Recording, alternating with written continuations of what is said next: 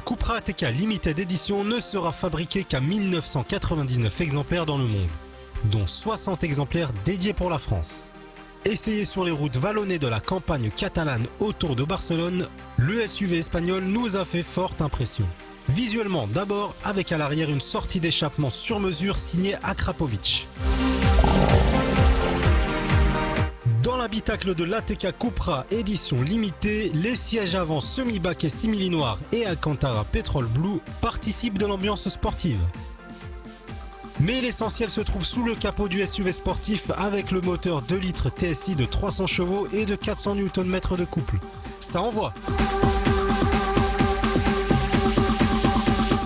alors de la boîte DSG 7 fiable et réactive, le châssis ne bronche pas, la direction se montre d'une précision absolue et les petits virages de l'arrière-pays catalan s'enfilent ainsi comme des perles sans presque aucune prise de roulis. Le tout dans une sonorité jouissive.